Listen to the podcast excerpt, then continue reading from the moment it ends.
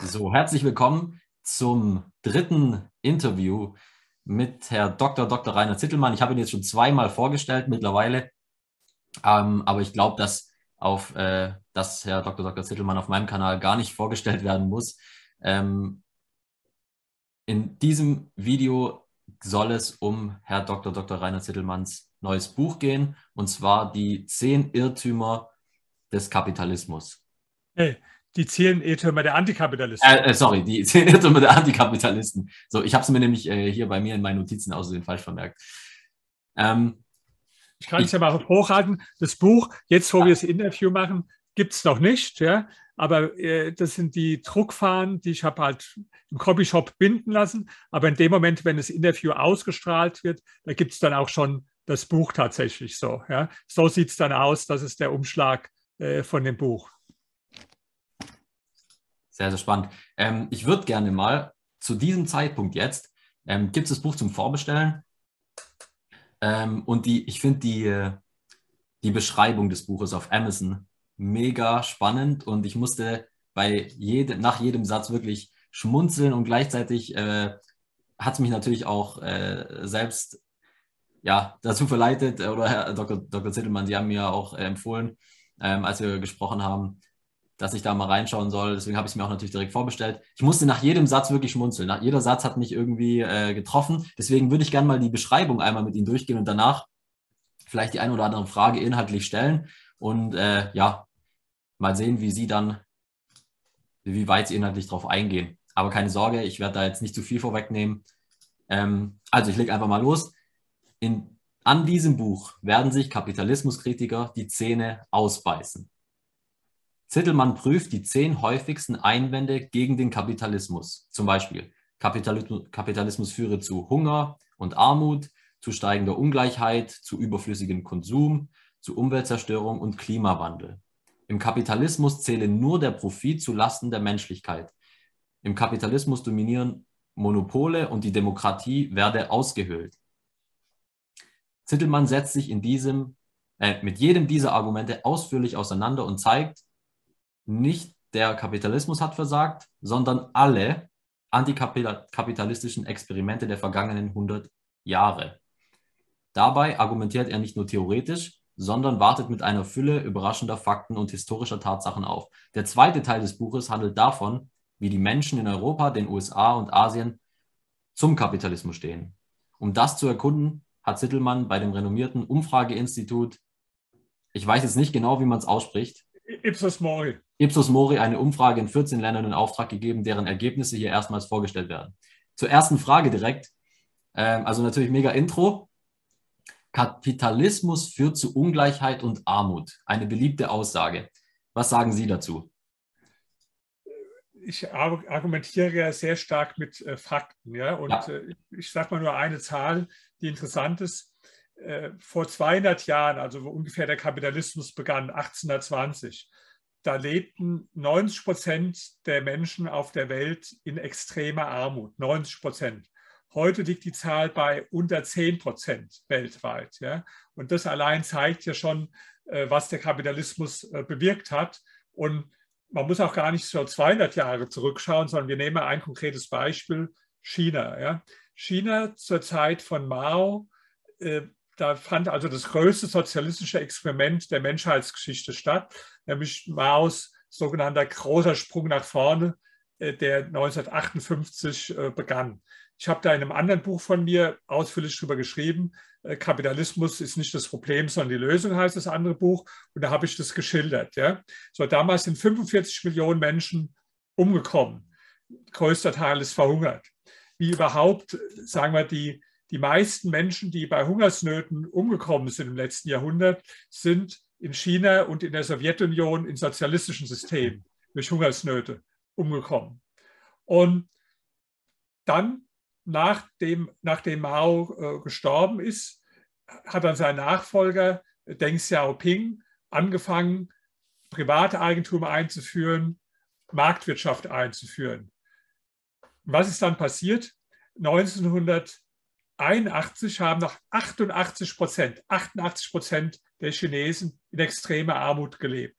Heute ist es weniger als ein Prozent. Also das ist diese Entwicklung, da sieht man wirklich, was private Eigentum möglich macht. Und das Gleiche ist nicht nur in China, das ist, ich war, ich war in China oft, aber ich war auch in äh, Südkorea. Das war noch 1960 eines der ärmsten Länder der Welt, haben die Menschen wirklich in bitterer Armut gelebt. Heute leben die Menschen immer noch in bitterer Armut in Nordkorea, äh, wo, wo halt ein sozialistisches äh, Wirtschaftssystem herrscht. Aber in Südkorea, das ist ja eine der größten Exportnationen der Welt. Die Menschen, die, die leben in Wohlstand. Und, oder Vietnam, wo ich auch äh, war und viele Kontakte habe. Das, das ist überall das Gleiche. Immer Kapitalismus führt dazu, dass Hunger und Armut reduziert werden. Jetzt kommen wir zur Ungleichheit. Die Ungleichheit, die kann durchaus auch steigen. Ja, jetzt bleiben wir wieder beim Beispiel China. Zur Zeit vom Mao, da gab es keinen einzigen Millionär oder äh, Millionär oder Milliardär. Höchstens Mao selbst vielleicht, war vielleicht der einzige Millionär, den es gab. So, heute gibt es so viele Milliardäre in China wie nirgendwo auf der Welt, vielleicht gerade in den USA äh, so ähnlich viele. Nämlich es gibt ungefähr 700 Milliardäre äh, in, in China heute. Und die Ungleichheit, die ist natürlich dadurch, dass es jetzt diese vielen, vielen Milliardäre und Millionäre gibt, stark gestiegen. Ja?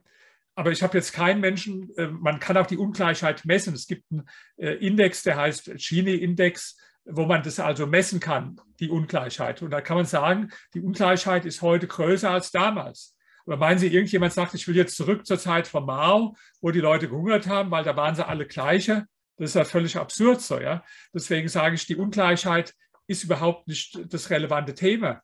Das relevante Thema ist doch äh, die Armut, ob die Armut beseitigt wird. Und in China kann man sehen, dass zur gleichen Zeit die Armut gefallen ist und die Zahl der Millionäre und Milliardäre ist gestiegen. Das ist gleichzeitig und das ist kein Widerspruch. Das, das denken nur die Leute, die praktisch dem sogenannten Nullsummenglauben anhängen. Also was meine ich mit Nullsummenglauben? Das ist so eine ökonomische Irrlehre von Leuten, die also keine Ahnung von Wirtschaft haben. Die, die stellen sich die Wirtschaft vor wie ein Kuchen, der immer gleich groß ist. Und wenn jetzt der eine mehr kriegt vom Kuchen, muss der andere weniger kriegen. So wie beim Tennisspiel. Wenn der eine gewinnt, muss der andere verlieren. Aber, es, aber so funktioniert äh, die Wirtschaft nicht. Ja?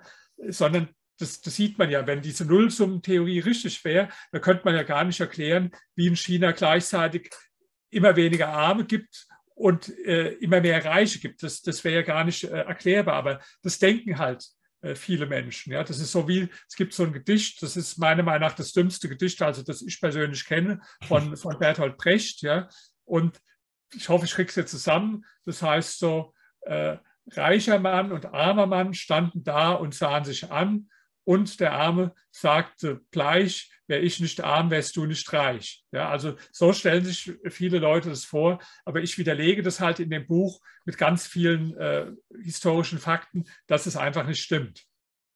Ja, ähm, das wollte ich eigentlich noch, das wollte ich am Anfang eigentlich vorwegnehmen. Ich muss dazu sagen, die Bücher von ihm sind immer absolut, also ich kenne keinen Autor, der so gewissenhaft recherchiert und der auch so viel ähm, Wert auf wirkliche Fakten legt, ja, und der nicht nur einfach irgendwie ähm, eine Meinung teilt in dem Buch, sondern der wirklich das Ganze auch mit Fakten belegt. Deswegen ist absolut eine absolute Empfehlung, nicht nur das neue Buch, sondern sich auch mal die anderen Bücher anzuschauen.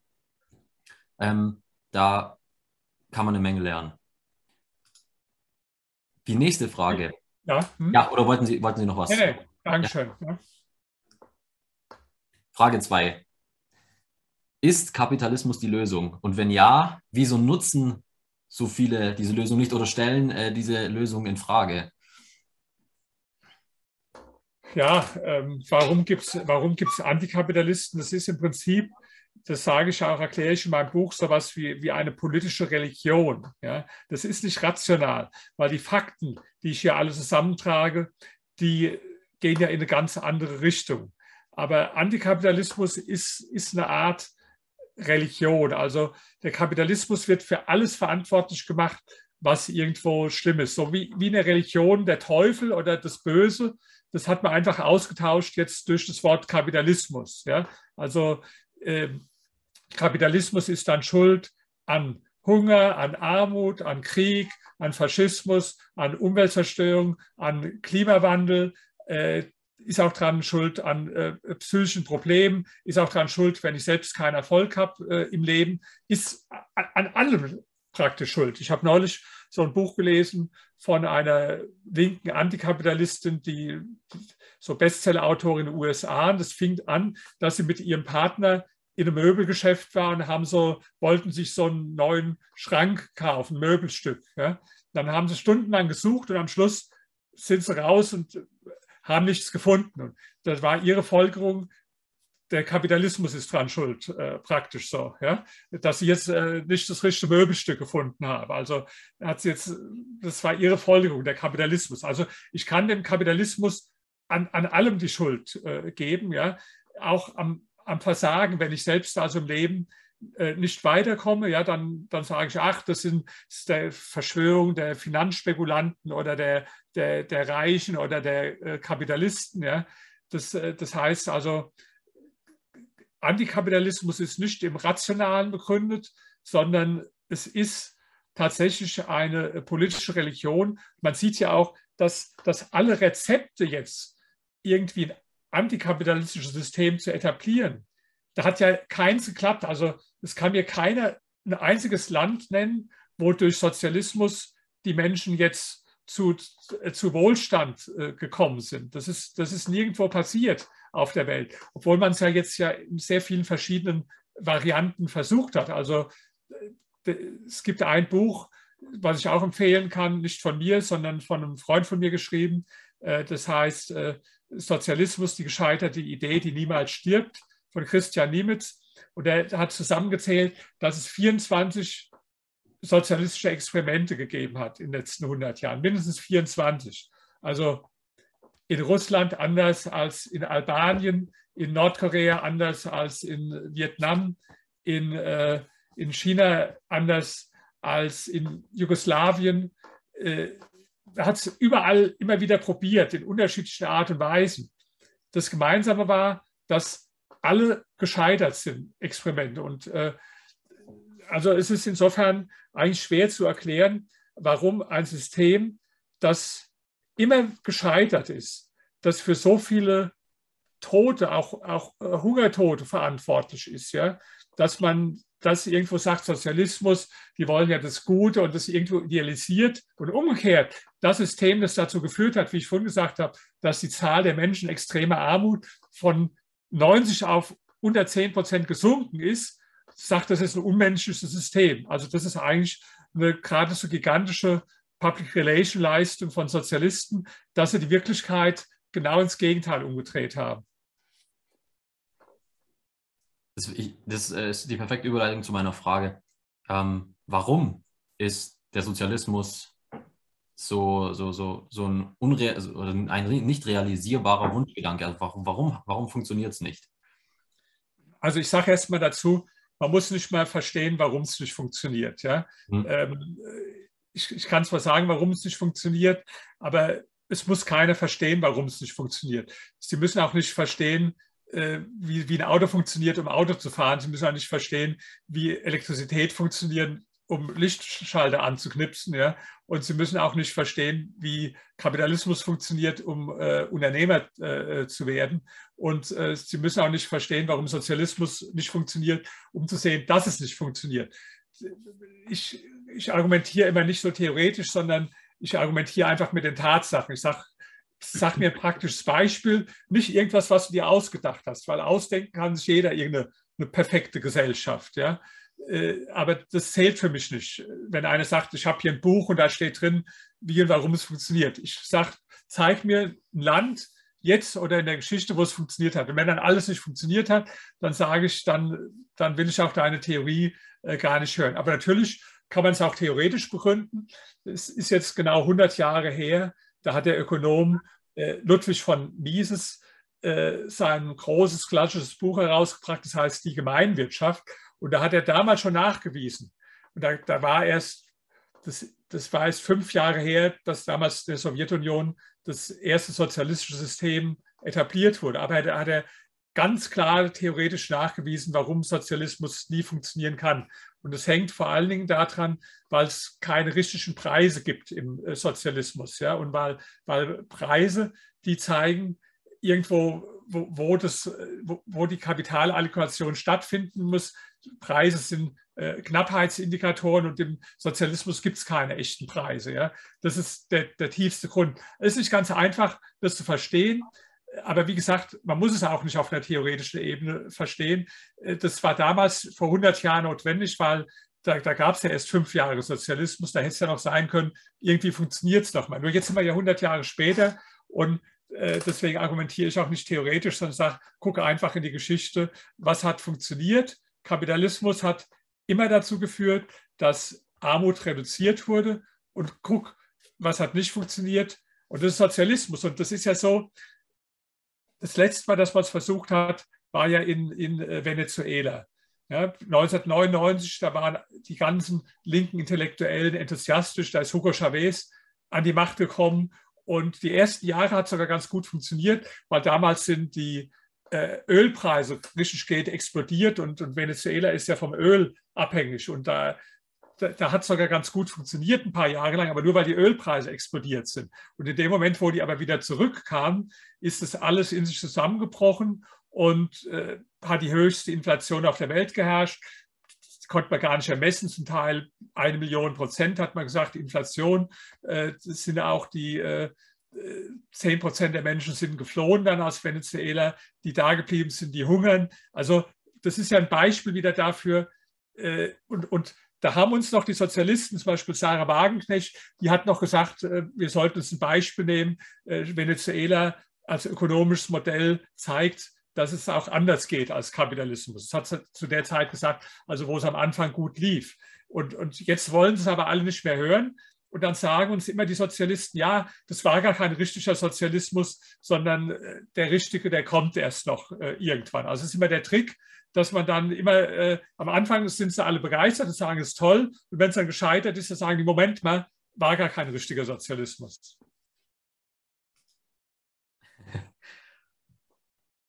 Okay, vielleicht noch eine abschließende Frage.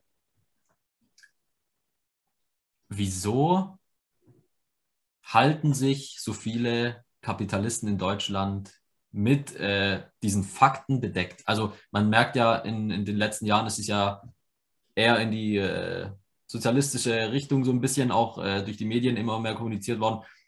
Warum, warum kommt da niemand und haut mal auf den Tisch, wenn ich das so ganz plump sagen darf? Ja, das ist eine gute Frage. Also das, das gibt in der Tat nicht nur in Deutschland, auf der ganzen Welt äh, wenige Unternehmer. Als Beispiel kann man mal nennen äh, Elon Musk, ja, der hat jetzt mal auf den Tisch gehauen, ja, der, der sagt ganz oft, was er davon hält, von dem ganzen Mist, dem, dem bürokratischen Mist und so weiter. Ich habe gerade heute einen Artikel gelesen in der Welt, da wurde er dafür kritisiert. Ja, er ist als Unternehmer toll, aber dann, dann sagt er ganz aggressive Sachen über die Politik und die Bürokratie. Nee, das finde ich gut. Da müsste es mehr geben. In Deutschland gibt es leider kaum welche. Also der, wer mir da einfällt, ist der, der, der Reizle. Ja, das ist so einer, der auch manchmal Klartext spricht, aber die meisten nicht. Ja, das hat unterschiedliche Gründe. Äh, die haben natürlich Angst, wenn sie sich zu weit rauswagen, dass sie dann in den Fokus von so einer Kampagne kommen, ja, weil es gibt ja immer wieder dann Kampagne gegen, äh, gegen Unternehmen. Und ähm, manche sind vielleicht auch ein bisschen so, dass sie einfach sehr opportunistisch sind. Und das, zur Wirtschaft gehört ein gewisser Grad von Opportunismus auch dazu, sich also äh, nach dem Markt auszurichten, sich anzupassen. Ja?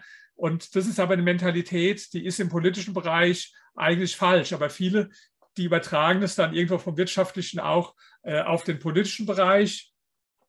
Manche haben auch ähm, Angst, wenn sie sich zu weit aus dem Fenster wagen, dass dann, ja, dass man mit Neid viel konfrontiert wird, was ja auch sehr stark ist in Deutschland, Sozialneid. Aber das ist in der Tat das große Thema. Also das Problem ist nicht, dass es irgendwelche linken Ideologen gibt, äh, die was gegen den Kapitalismus haben. Ja.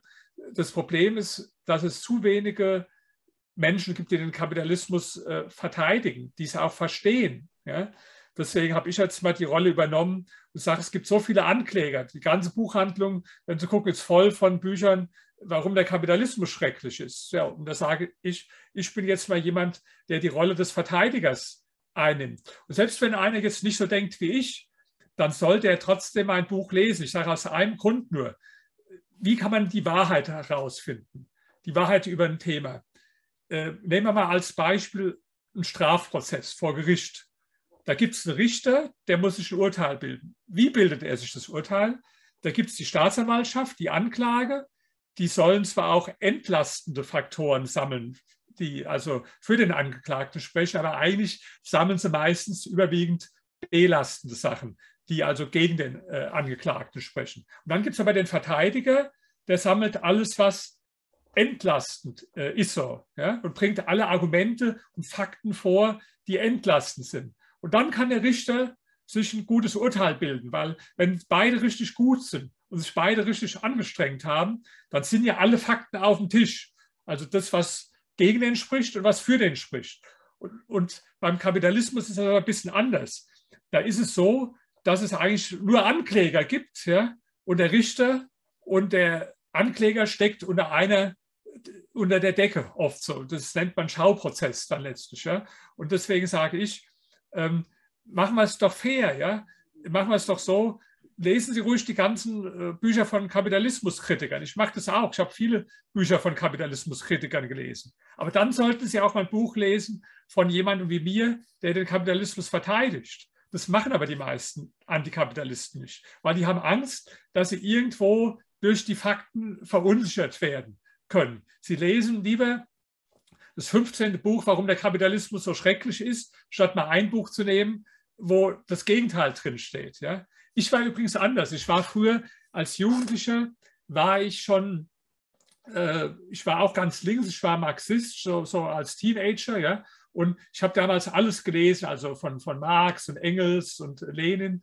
Ich habe sogar alle drei Bände vom Kapital damals äh, äh, gelesen. Aber ich habe auch Kritik daran gelesen, zum Beispiel von einem Ökonom von der österreichischen Schule, Böhm-Barwerk. Und ich gebe auch zu, es hat mich verunsichert. Es hat mich richtig verrückt gemacht, dass dass ich dachte, Mensch, die Argumente, die sind schwer zu, zu widerlegen. Und habe dann sogar noch Leuten geschrieben, so Experten, habe gesagt, hier, das Argument, das ist aber schwer zu widerlegen. Wie, wie würden Sie es widerlegen? Ja? Also ich gebe zu, ich war auch da verunsichert. Ja? Aber viele, die wollen halt diese Verunsicherung nicht. Und ähm, deswegen, ich mache mir da auch keine Illusionen.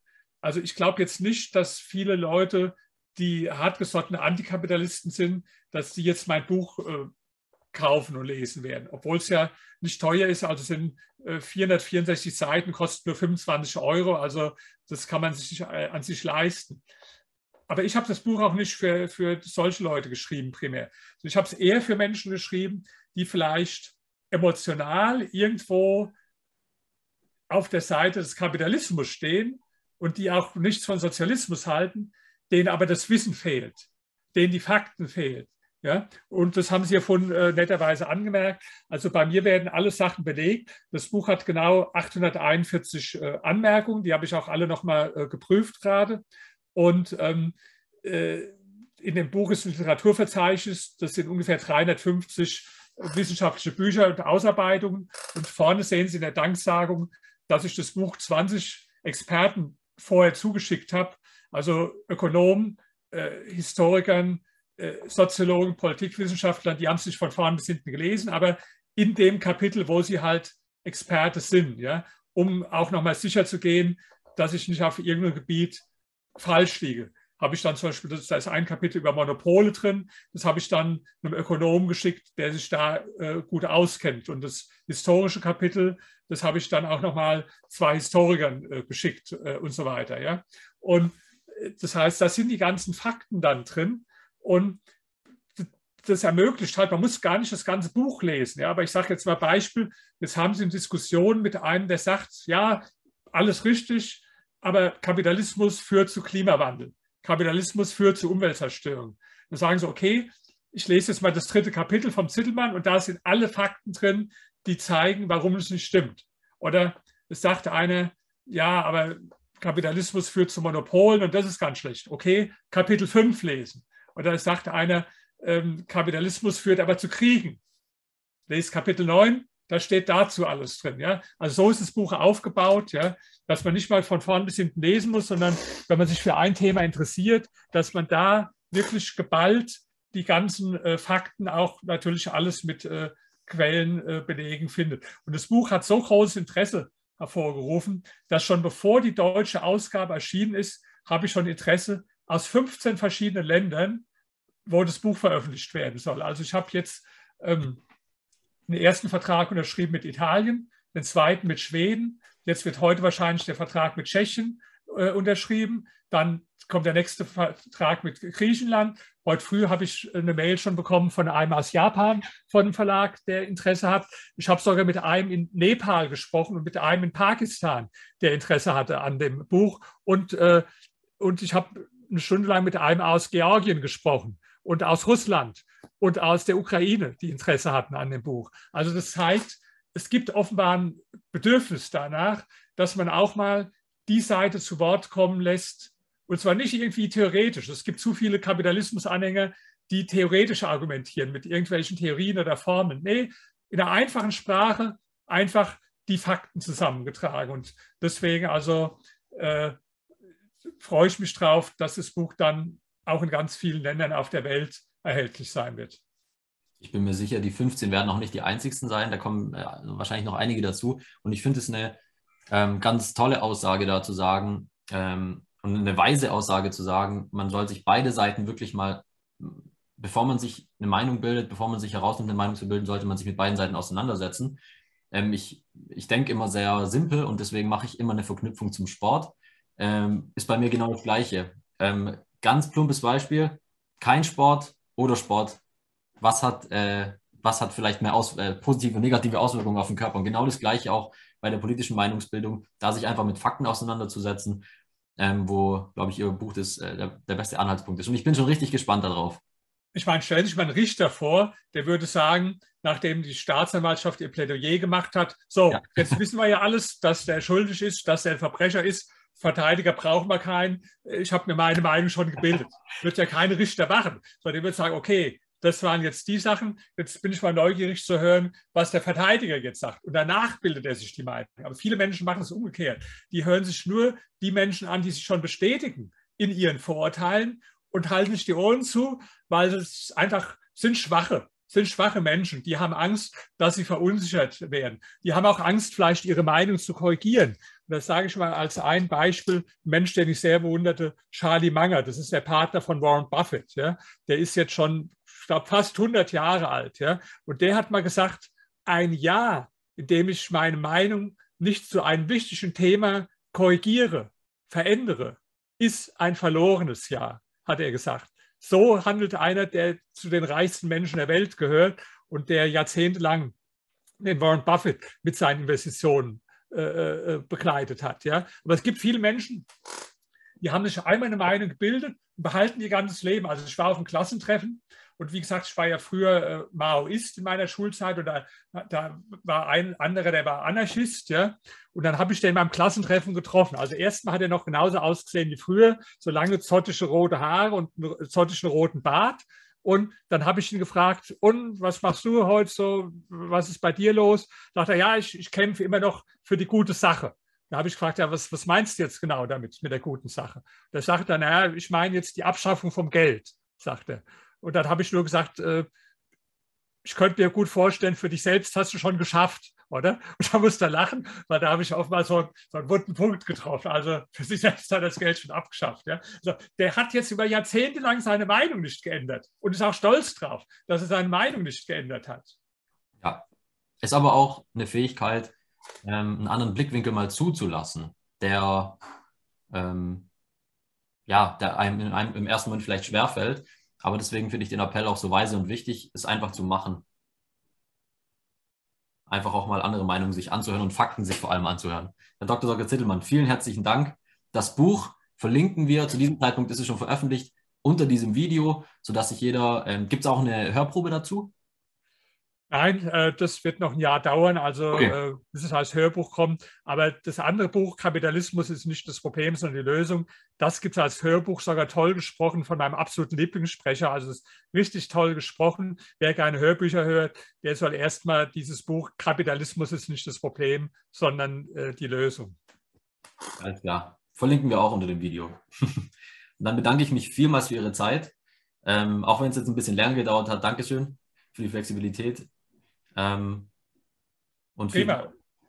Bedanke ich mich auch. Und umso schöner, weil äh, ich habe äh, mich gleich gefreut, weil sie denselben Namen hat wie mein äh, Opa. Ich habe Ihnen auch den Link geschickt, glaube ich, ja. zu Wikipedia. Äh, der war ja ein bekannter Professor für physikalische Chemie, hat auch ein Buch geschrieben, Lehrbuch der physikalischen Chemie. Und wer weiß, vielleicht sind wir sogar über ganz viele Ecken verwandt, wo wir es gar nicht wissen, weil äh, zumindest haben sie den gleichen Namen, den meine Mutter gehabt hat und den mein äh, mein äh, Opa hat. So, ja, ja ähm, ich muss sagen, kann, kann vielleicht auch sein, weil ich habe bis jetzt keinen einzigen ihrer Aussagen, äh, ihre Aussagen, keine einzige ihrer Aussagen gehört, ähm, wo ich nicht mitgegangen wäre, wo ich nicht gesagt hätte, ja, sehe ich auch so. Also ich habe Also haben wir zumindest eine Seelenverwandtschaft, wenn, auch, ja. äh, wenn wir auch nicht wissen, ob wir eine Blutsverwandtschaft haben. Ganz herzlichen Dank Ihnen. Ja? Sehr, sehr gerne.